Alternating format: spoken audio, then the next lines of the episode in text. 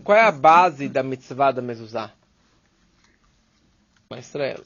Shema Israel nós falamos Uchtavtam al mezuzot beitecha upishadecha. Tanto no primeiro parágrafo, quanto no segundo parágrafo, Uchtavtam al mezuzot beitecha upishadecha, e continua, ele acrescenta mais uma frase, que é Lema nirbu yemichem vimei venechem al adama. Uchtavtam al mezuzot beitecha significa, vocês vão escrever al mezuzot, não é escrever mezuzot, e sim al mezuzot, sobre as mezuzot, mezuzot são os umbrais, são os batentes da porta, beitecha, da tua casa, o bicharecha, dos seus portões. Sha'ar são os portões da sua casa, é, das cidades. E a, e a Torá e o Shema continua, leman irbu yemichem, para prolongar yemichem, os dias da sua vida, Vimei Venechem, e os dias da vida dos seus filhos, Aladamai, etc. Então aqui na verdade nós percebemos que é, a Torá já te promete claramente a recompensa por colo colocar a mezuzá em casa, que é você ter vida longa. Rabi Abba costumava dizer, olha a grandeza e a bondade que Hashem ele faz com o nosso povo. Hashem ele fala, construa uma casa, e coloque na porta o meu nome, a mezuzá, do lado de fora de casa. E dessa forma você pode sentar dentro de casa tranquilo, sossegado, que eu vou ficar de forma te protegendo, guardando você. Então, daqui o, o código de lei ele, ele chega a essa conclusão que a pessoa que ela tem a mezuzá em casa, ela tem vida longa para si e para seus filhos, para os seus descendentes.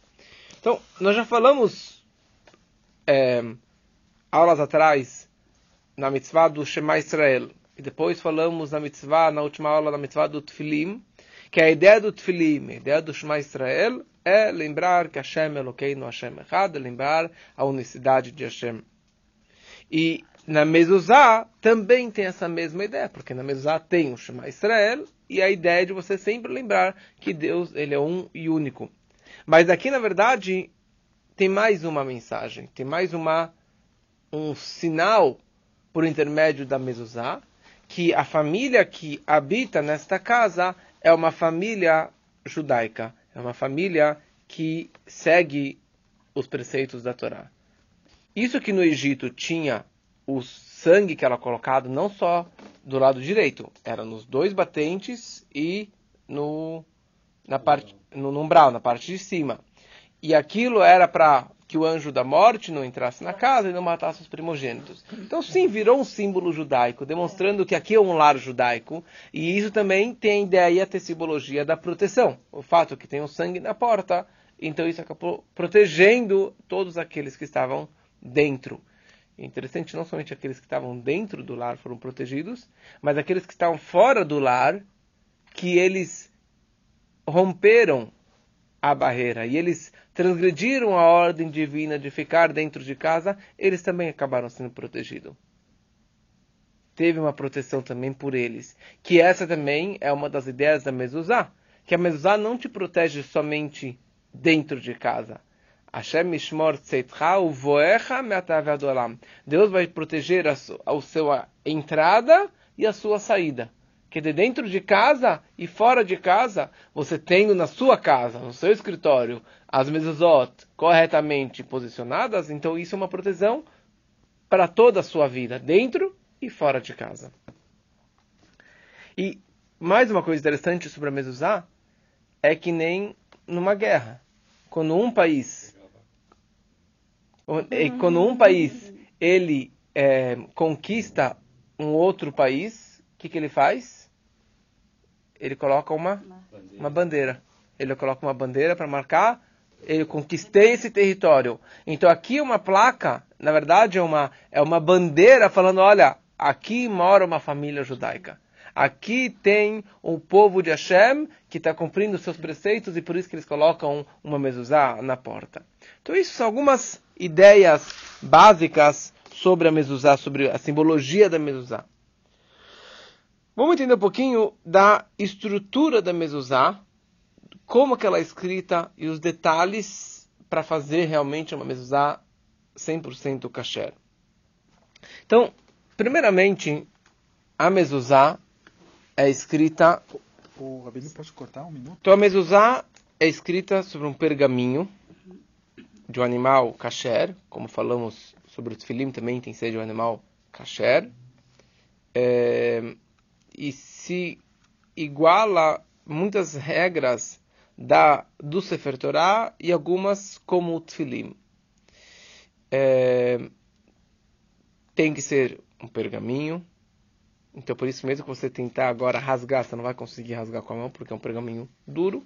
Se você consegue rasgar facilmente, saiba que é papel como muitas das mezuzot que vêm de Israel, infelizmente, que são de papel. Uma vez eu fui na casa de alguém, anos atrás, e tinha uma mezuzá grande, bonita. Eu falei, essa aqui nem precisa verificar, que com certeza é kasher. Daí eu mandei pro, pro Cafif naquele... Na, isso faz muitos anos. E ele me devolveu e falou, papel. Eu falei, não, papel. Era papel, bonita, quadrada. O cara deve ter pago uma fortuna. Era papel. Tenta, tenta rasgar, pode tentar. Ah, só... Não, você já vê a textura, entendeu? E aquela era até bem.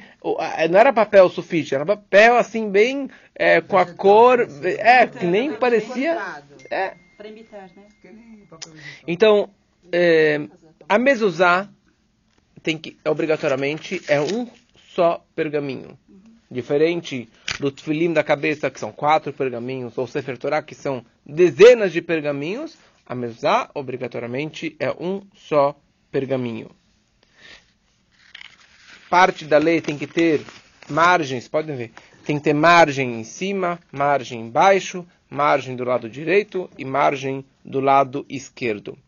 Mais um ponto muito importante do, da mezuzá, que é aqui no Tfilim, que tem que ser kesidran, que tem que seguir uma ordem cronológica, seider, Significa, você precisa escrever Shema Israel Hashem Elokeinu Hashem até Leman Irboi Mechem al Adama Hashem al Kimei Hashemayim al Haaretz. Você precisa escrever palavra por palavra, letra por letra. Se você está lá no final da mezuzá e você percebeu que você errou lá em cima uma letrinha, ou você apaga tudo, ou você descarta essa mezuzá. Quer dizer, normalmente ele vai descartar, porque o trabalho dele é pagar letra por letra, e vai ficar borrado, e vai comer o pergaminho, vai tem um risco de rasgar, ele acaba descartando. Por isso também é o preço da mezuzá.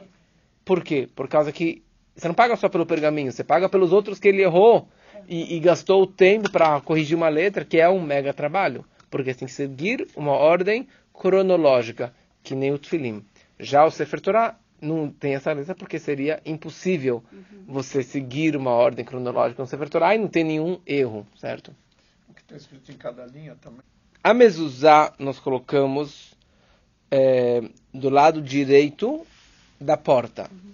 Ou do lado direito de quem está entrando na casa, na porta, no quarto. Uhum. Porque o lado direito não somente que direito é bondade, mas de lado direito porque normalmente as pessoas, quando você vai dar o primeiro passo, qual é o primeiro passo que você dá? Direito. Normalmente você começa com direito. Daí vem a frase, né? Começar o, pé, o dia com o pé direito. Mas é normal, quando você vai fazer alguma coisa, você vai com o lado direito. Então, você vai beijar com a mão direita e vai estar ao seu lado direito da sua casa. Quer dizer, a facilidade de você entrar com o pé direito já está com a mão na frente, se aproximando da mezuzá. É, e uma coisa interessante, a Torá ela descreve que tem que ser beitecha ou bicharecha, na tua casa. Então, tudo aquilo que representa um lar, tudo aquilo que representa uma casa. Então, a obrigação o que significa fazer uma brachá na mezuzá, é só aquilo que se enquadra no que se chama casa. Então, se você coloca uma mezuzá no seu escritório, que não é uma casa, que ninguém dorme lá, ninguém mora lá, você sim coloca mezuzot, mas não faz brachá. No banheiro, que não é uma casa, não é um lar, é um lugar sujo, um lugar impuro, não é um lugar digno, você não coloca lá num estábulo, num corral, numa casa de animais, você não coloca um, é, você não coloca uma mezuzá. E também tem que ser bait, uma casa, uma casa fixa, um lugar fixo, um lugar seu. Você está no hotel, você está numa viagem, uma sucá, uma cabana, uma barraca, que é temporário, você não coloca uma mezuzá. Se você alugou uma casa, então após 30 dias, você coloca a mezuzá. Porque após 30 dias, isso se chama tua casa. Né? Se, se, se fixa como uma casa tua. Uma coisa interessante que eu não sabia direito, que quando a casa é tua, você comprou a casa, você no primeiro dia que você entrou, você já coloca a mezuzá. Não no trigésimo. Então o trigésimo é em aluguel, é uma coisa que não é tua. Mas quando quer uma coisa sua, você coloca já no primeiro dia. Se já tinha o. Atrás da mezuzá, ou na parte externa da mezuzá, tem algumas coisas escritas. Então, e a primeira coisa é escrito Shin Daled Yud, aqui, que normalmente quando se enrola a mezuzá, se enrola de tal forma que o Shin Daled Yud fique aparente que isso é o nome de Deus, Shakai. Que isso também, como a gente falou semana passada, o Tfilim tem o Shin, tem o Daled e tem o Yud, que isso é o nome de Deus. Mas na mezuzá tem uma outra simbologia.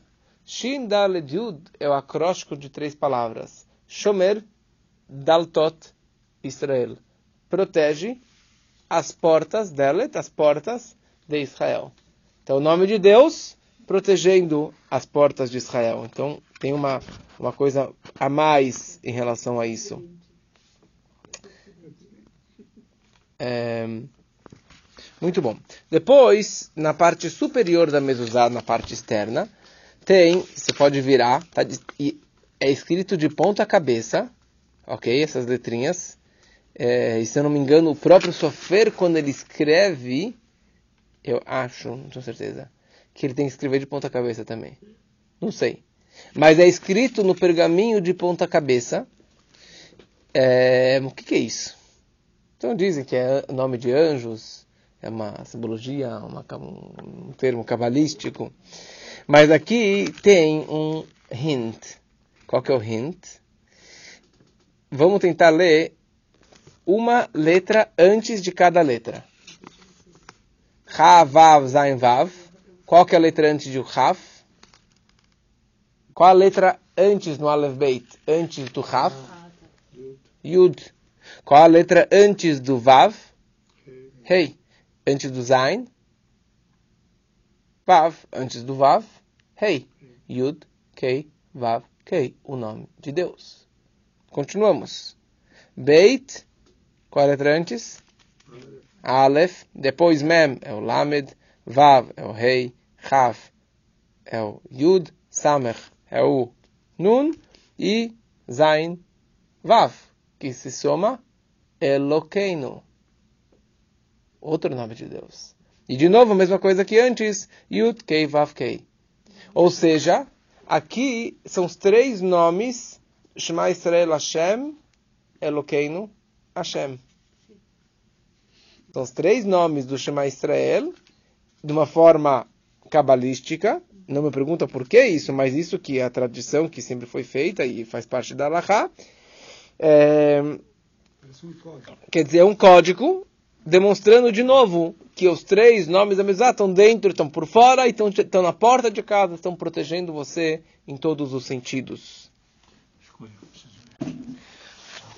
É, é interessante que acharam a Mezuzá mais antiga do mundo, eles acharam em Qumran, lá no deserto do Negev, uma mezuzá da época do segundo Beit HaMikdash.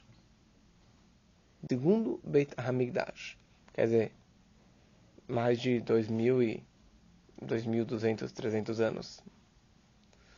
Então, é e interessante que aquela mezuzá que eles acharam é, é, era desproporcional à nossa. A nossa meio quadrada, né? Aquela lá tinha 6,5 por 16 centímetros. Então, interessante. É, como tudo tem a discussão se a mesa tem que estar na vertical ou na, na, horizontal, então por isso a gente coloca na diagonal para fazer o meio termo é, nos dois sentidos. Os faradim colocam reto, né? ou às vezes colocam um pouquinho inclinado, né? Mas alguns colocam mais para cá, mas a gente coloca na diagonal virado mais para dentro da casa. É, mais uma coisa interessante que já vocês já sabem, a mezuzá ela precisa ser colocada do lado direito, exatamente no início do terço superior. Você divide o batente em três, e você, é até melhor com uma régua, e você com uma trena, e você coloca a parte inferior da mezuzá exatamente na linha do terço superior. Não abaixo, porque se você colocar abaixo desse terço não é kasher, e nem acima disso. Quer dizer, se você colocar acima disso está kasher, mas não é o melhor. O melhor é você colocar exatamente no início do terço superior. E se você colocar muito alta, quase em cima do topo, não está kasher a mesuzá também. Mas é então, legal, tem um metro e meio. Agora, a, o costume, não é uma obrigação, mas é o costume de que sempre que você entra ou sai do quarto, você encosta na mezuzá e também de dar um beijo na mezuzá. Alguns costumam só encostar na mezuzá, alguns costumam ver a mezuzá, mas é bom sempre encostar na mezuzá. É, só uma coisa interessante também. Não tem reza, é só tocar. Não, só tocar, não tem brachá nenhuma. Se você for perceber, vocês perguntaram antes da questão da, da, da do formato das letras, né, da, da, da, ordem das letras, das linhas. Então, nós temos a mezuzá, ela tem 713 letras e ela é montada em 22 linhas. Ok? 22 linhas. Só que, obrigatoriamente, a última linha termina só com al-haaretz. Só com al-haaretz. Quer dizer, a palavra anterior é Hashamayim. E a última linha, e al haaretz. Assim que tem que ser montado o, a mezuzá. Assim que faz parte da alahá. Qual é a razão disso? Uma das explicações é para nos lembrar que no momento que você guarda as mitzvot de Hashem, guarda a mezuzá, é, a recompensa por ter guardado essa mezuzá é tão grandiosa quanto a distância entre o Shamaim e o Aretz, entre os céus e a terra. Que tem uma recompensa tão grande como a distância dos céus e da terra. Porque é isso que fala no final do Shema. No momento que você colocar o tefilim, você faz o Shema, você, faz, você coloca a mesa lembra? Você vai prolongar os dias da sua vida, e com isso o que me chama é Malaret. Então, e com essas recompensas tão grandiosas como a distância do céu e da terra. Tem a primeira tradução da Torá autorizada é chamado Targum Unkelus, a tradução do Unkelus. Vocês podem perceber em qualquer romagem, em qualquer Torá, você tem no meio você tem o romagem normal em hebraico e do lado ou embaixo você tem outras uma outra escrita, mas está escrito em letras Aleph Beit, mas em aramaico. E isso é chamado a tradução de Unkelus, que ele traduziu a Torá, a Torá, inteira em um, aramaico. Quem era esse Unkelus? Esse Unkelus ele era um Ger Tzedek, ele era um convertido. E não, não, ele não era um goi qualquer, ele era romano, ele era sobrinho do imperador romano, o Titus. Ele era sobrinho do Titus, carregado com a destruição do Beit HaMikdash. E o Unkelus, ele acabou se aproximando do judaísmo, acabou se convertendo e virou um grande rabino, a tal ponto que ele foi o primeiro que traduziu a Torá em outro idioma. Quando o tio, quando o Tito descobriu que o Unkelus se converteu, ele ficou furioso. Falou, imagina, eu vou destruir o templo e, e, o, e meu sobrinho vai virar judeu ortodoxo, rabino. Então ele chamou o sobrinho para é, eh, tentar convencer ele, é, para tentar conversar com ele. E estava tentando fazer de tudo para chamar o Unkelus de volta e o Unkelus não queria ir. Até que o, o Titus ele mandou soldados para prender o Unkelus e levar ele para Roma. E eles foram para lá e nem e a primeira vez, acho que foram três grupos. Foi um grupo de soldados e foram levar o Unkelus. E daí eles começaram a conversar e os soldados gostaram tanto da conversa que eles acabaram se convertendo. O tio, o, o Titus, ficou furioso. Ele mandou um segundo grupo de soldados, falou: dessa vez vocês nem conversem com ele.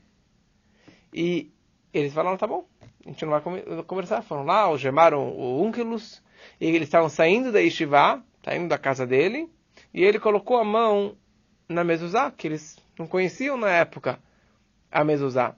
E ele deu um beijo na mezuzá. E eles ficaram assustados, falaram: o que, que é isso? O que, que você deu um beijo na mezuzá?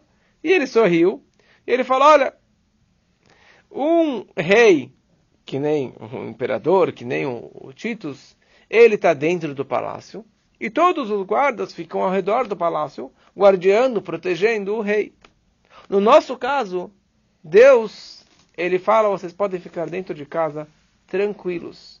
E o rei dos reis, Akadosh Baruch Hu, eu vou ficar fora de casa, protegendo e guardiando vocês.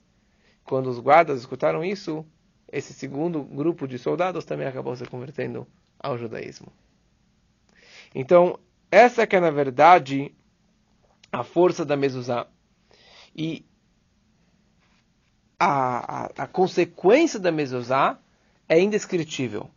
A, a, o poder da mezuzá, de, as áreas que a mezuzá consegue atingir na nossa vida particular, mental, espiritual, física, monetária, financeira, é, família, filhos, é, é, gravidez, parnassá, tudo que a gente precisa, tudo tem uma ligação ímpar com a mezuzá e também com o tefilim.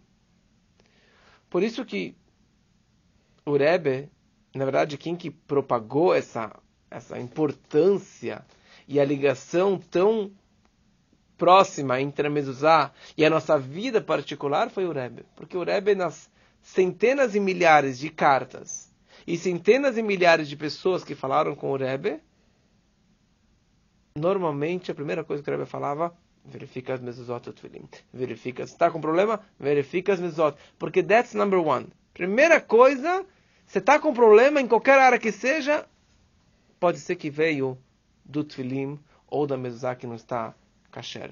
Isso, na verdade, não é uma invenção do Rebbe, isso aqui vem lá para trás. Consta uma história do Arizal, do grande cabalista Arizal, 1400, 1500 e pouco. É, ele morava em Tzfat, e uma mulher, ela foi atacada por demônios, por Sheidim, que era chamado de Dibuk, um espírito negativo, mal, se apegou, entrou nela e estava atacando ela. E, e o Arizal enviou o seu aluno, Chaim Vital, que depois virou um grande é, cabalista, para salvar a mulher. E o Rav Chaim Vital viajou, foi até a mulher, fez umas brachot, fez umas rezas, fez algumas coisas e os espíritos foram embora. Mas logo depois os espíritos voltaram e começaram a atordoar a mulher e, e, por fora do quarto dela, fazendo barulho e assustando ela a noite inteira, ela não conseguia dormir. São histórias verídicas. E ela mandou mais uma mensagem para o Arizal falando, Rebbe, preciso de uma brachá. E o Arizal falou para ela verificar as mesuzot.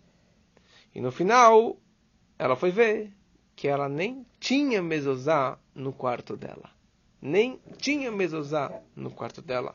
E logo ela comprou mezuzá, colocou mezuzá no quarto dela, e os demônios, eles foram embora. Então, assim, você vai falar, ah, então se eu tiver mezuzá e tefilim, está tudo em ordem. Não, não é, um, não é uma garantia, só que é uma proteção. Só que sempre tem algum problema, saiba que a primeiro lugar que você vai ir é ver as e tefilim. E isso acabou virando algo, não vou falar uma paranoia, mas uma coisa que você já está acostumado que qualquer coisinha você deve verificar as mesot e o tfilim. Então, só uma, mais uma coisa interessante, que a gematria, o valor numérico de mezuzá, é 65, que é o mesmo valor numérico de Aleph Dalet Nun Yud, Amonai, o nome de Deus. E a mesma ideia.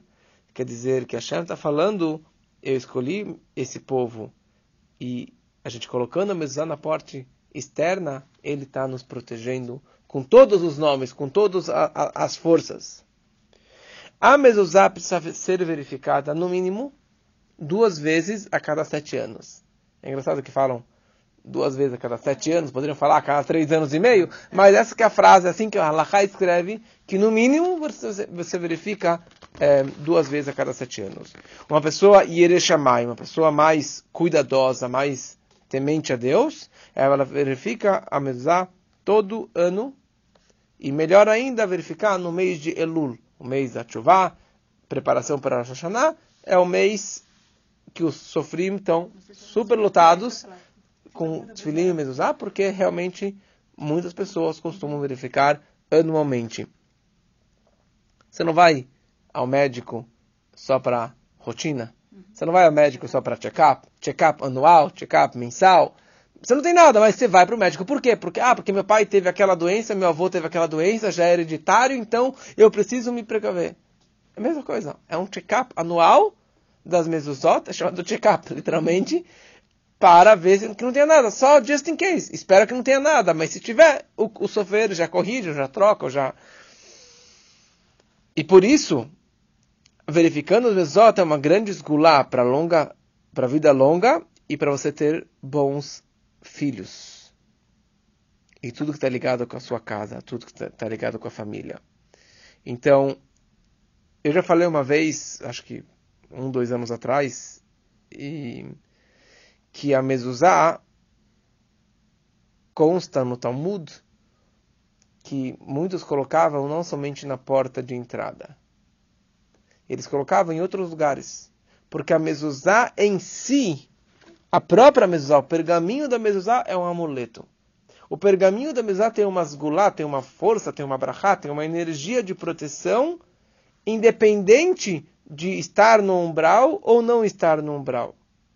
Por isso consta no Talmud que haviam pessoas que colocavam dentro da bengala, eles eles, eles tiravam um pedacinho de madeira, lembra que a gente falou isso? Eles, eles gravavam na madeira e colocavam um pergaminho dentro da bengala para ajudar, para não cair, para não machucar, para não quebrar um osso, sei lá o que mais.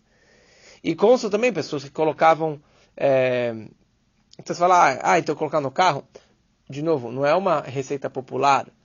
É, e aquelas que vendem em Israel, mesmo de carro, é 100% não kasher, que é só a caixinha, é só to make money.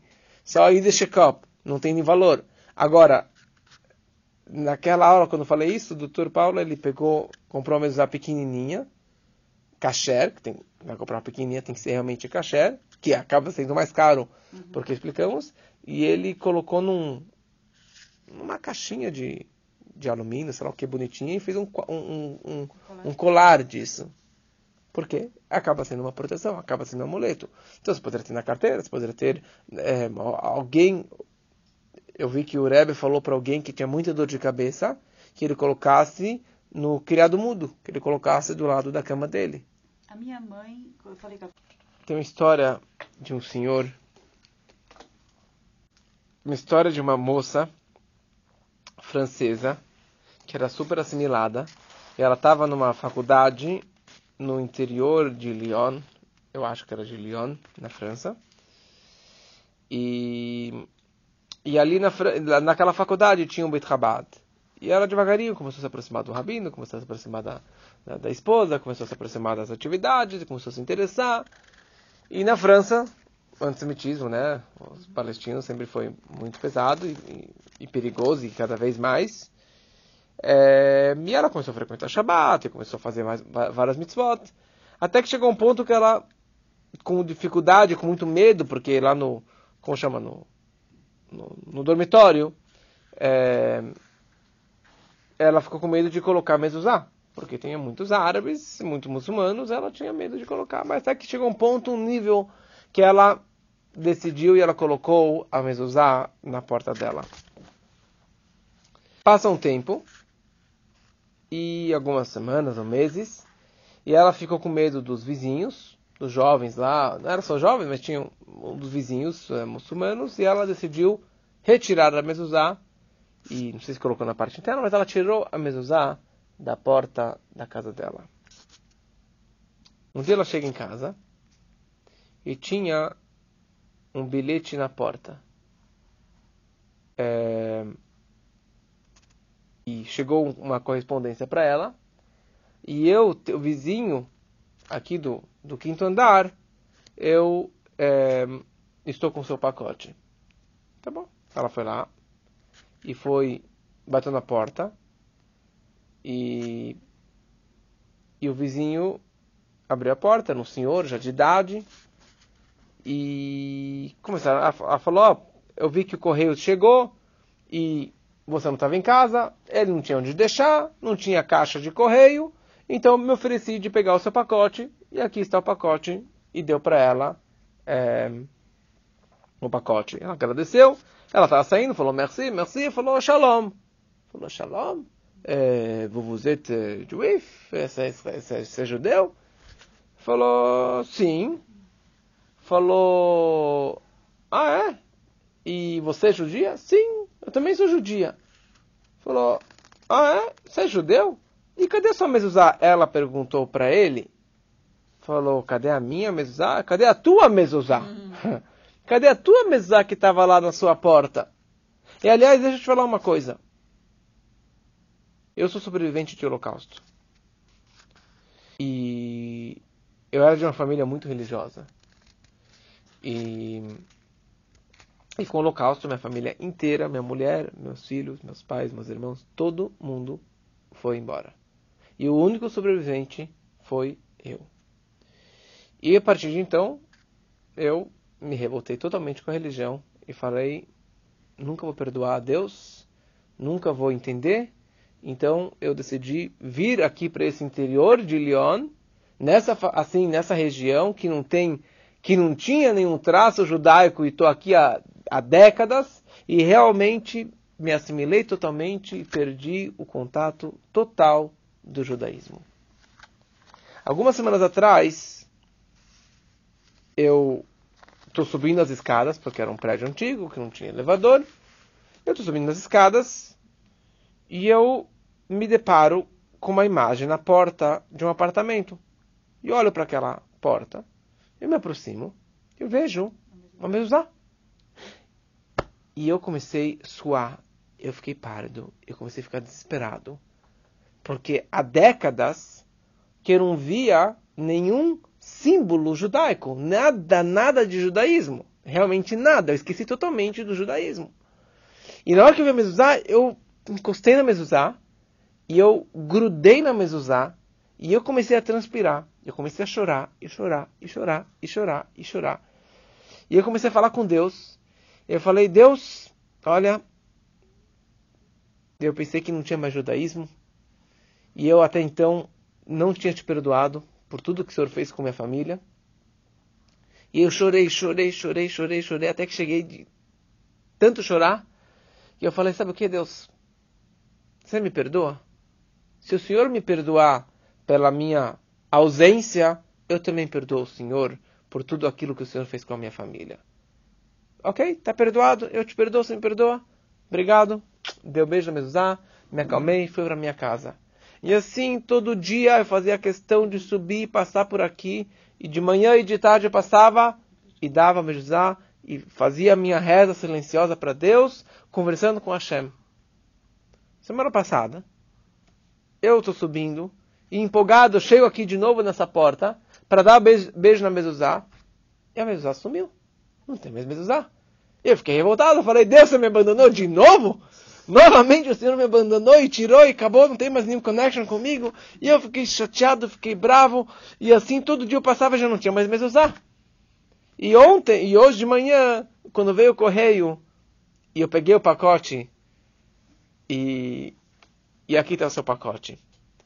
Então, obviamente que é, ela colocou de volta a mesa na porta dela, e ele colocou a mesa na porta dele, e assim se aproximou um pouquinho mais do judaísmo, mas a, energia da Mezuzá, a gente não, não, sabe aonde que consegue chegar.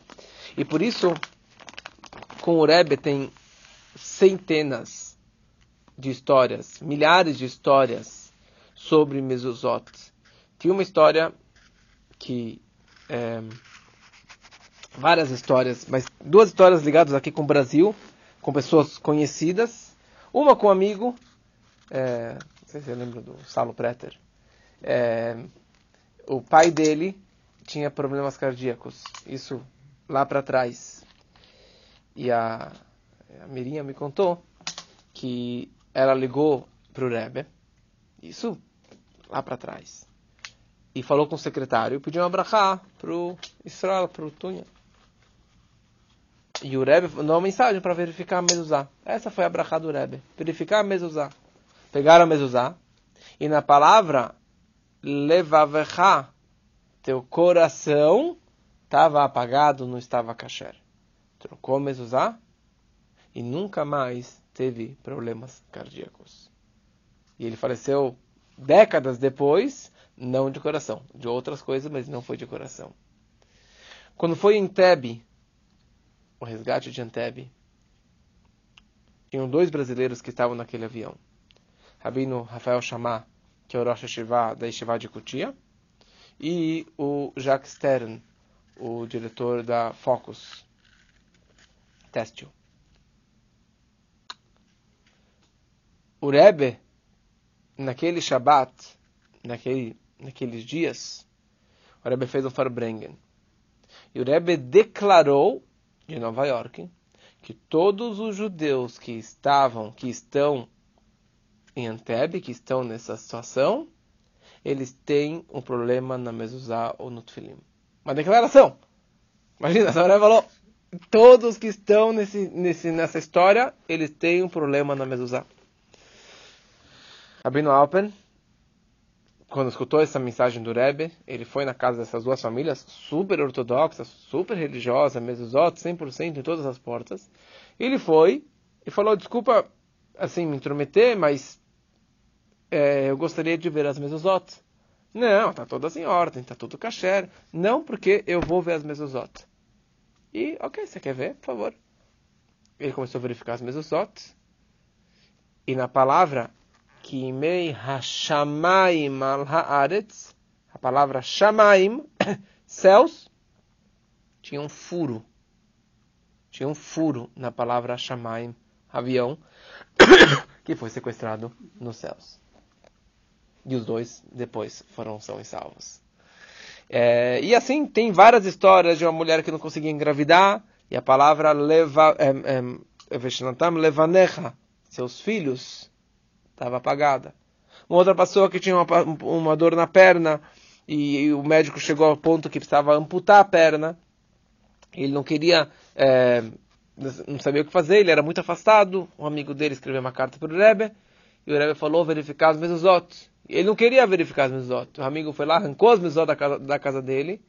E a palavra o ao andares, ao caminhares, no caminho, estava apagada a palavra caminhares com as tuas pernas. Ele trocou a mezuzá e não teve que amputar a perna. E assim por diante. Então, quer dizer, é, a mezuzá é a proteção. Então, tendo tudo isso, isso é uma grande chance, uma grande proteção, uma fonte de energia para que todos tenham realmente uma vida longa, com muita saúde e com muita parnação.